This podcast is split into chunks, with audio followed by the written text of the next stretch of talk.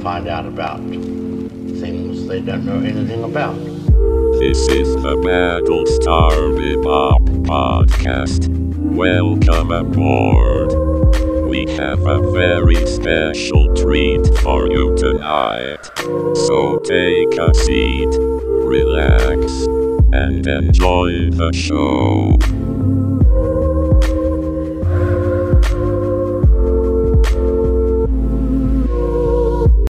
El Diablo a todas horas es una película escrita y dirigida por Antonio Campos basada en un libro del mismo nombre, originalmente escrito por el autor Donald Ray Pollock. El reparto de la película tiene estrellas como Tom Holland, Bill Skarsgård, Robert Pattinson, Lisa Scanlon, Mia Wasikowska, perdonen si lo pronuncié mal, entre otros. La película está situada alrededor de los años 50 y 60. Esta divide su trama en tres pedazos. La primera es con el actor Bill Skarsgård interpretando a un soldado que sobrevivió la Segunda Guerra Mundial. La segunda es sobre su hijo interpretado por Tom Holland, la cual gira alrededor de su vida. Y la tercera tiene que ver con el sheriff del pueblo interpretado por Sebastian Stan, tratando de mantener su reputación, ya que este es un policía corrupto. Desde hace mucho tiempo he querido ver a Tom Holland en obras más serias. No digo que su trabajo en el universo cinematográfico de Marvel como el hombre araña sea malo o algo no serio. Siento que Disney lo ha metido en una casilla con ese personaje. Tanto así que creo que Holland no ha podido explorar su verdadero potencial desde la película que hizo que se llama Lo Imposible con Iwan McGregor. En cuanto a Robert Pattinson, los proyectos recientes en los que ha trabajado me han restaurado la casi inexistente fe que le tenía. Good Time con los hermanos Safdie, El Faro con Willem Dafoe y director Robert Eggers. Las dos películas increíbles que si no las han visto se las recomiendo totalmente. Teniendo en cuenta esto, solamente con la inclusión de ellos dos en el reparto estaba emocionado por ver la película. Además de que me emociona bastante el hecho de que Netflix ha estado haciendo un buen balance entre el contenido que les da dinero y el contenido que empuja los límites de qué se puede hacer en el servicio. En este caso, aprobar un proyecto como este. A medida que veía la película, me resultaba muy similar a otra película está siendo El lugar donde todo termina, dirigida por Dirección France, que por cierto es una de mis películas favoritas de la década pasada.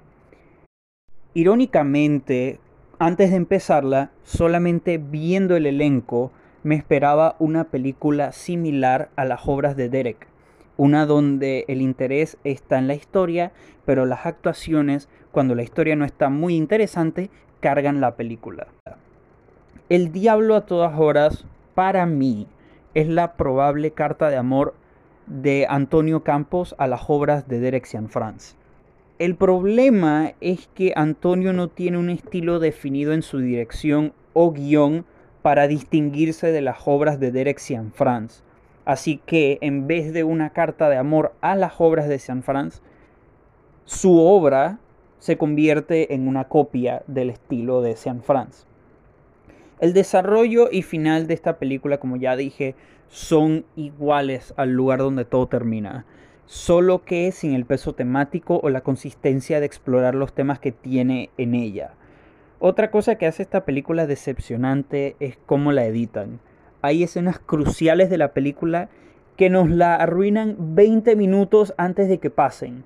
Cuando esa escena crucial pasa, no hay ningún tipo de reacción emocional a ella, simplemente pasa. No solo eso, hay momentos donde la película no sabe cómo pasar de una trama a otra, lo cual hace las transiciones o cortes un poco perezosos. El guion está decente, lo cual es un halago, ya que las ideas temáticas, hasta las que roba Campos de Cian France, son interesantes. Esta es una película sobre la fe, la misericordia y la naturaleza de la religión cristiana, como miembros importantes de la iglesia a veces no son lo que dicen ser. Todo esto lo habla la película de una manera tan directa que puedes sentir la confianza que tiene en ella misma sobre comentar sobre estos temas en muchas escenas. El tono crudo y realístico que tiene la película definitivamente ayuda con esto. Sin él, muchas de las escenas no tuvieran el impacto que tienen. Lamentablemente, aunque el guion tiene esas buenas ideas temáticas, no desarrolla ciertas ideas al 100%.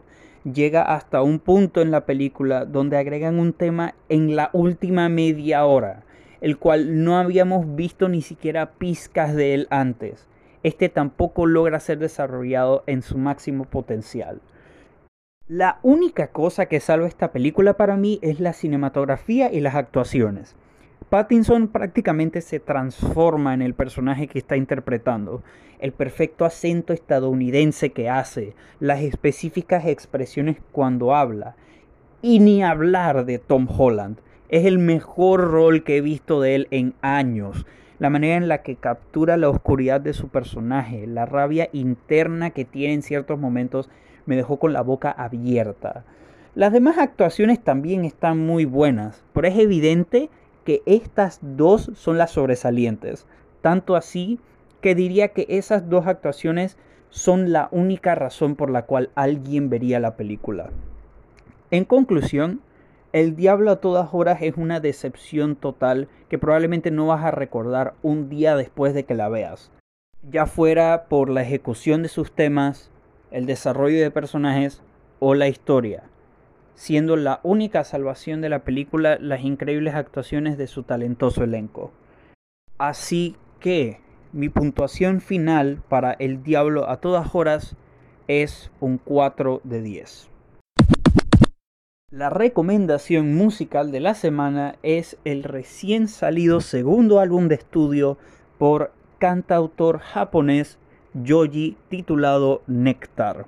Situándose en el género del RB alternativo y pop, Yoji es un artista que se le conoce por su uso de grabación de baja fidelidad y temas líricos tétricos o melancólicos. Algunos los desarrolla de manera teatral, otros de manera más abierta y personal. Desde que Yoji sacó su EP In Tongues, he estado siguiendo su carrera atentamente. Si hay un trabajo en su discografía por ahora que define todo lo que Yoji puede lograr o ha logrado hasta ahora es este.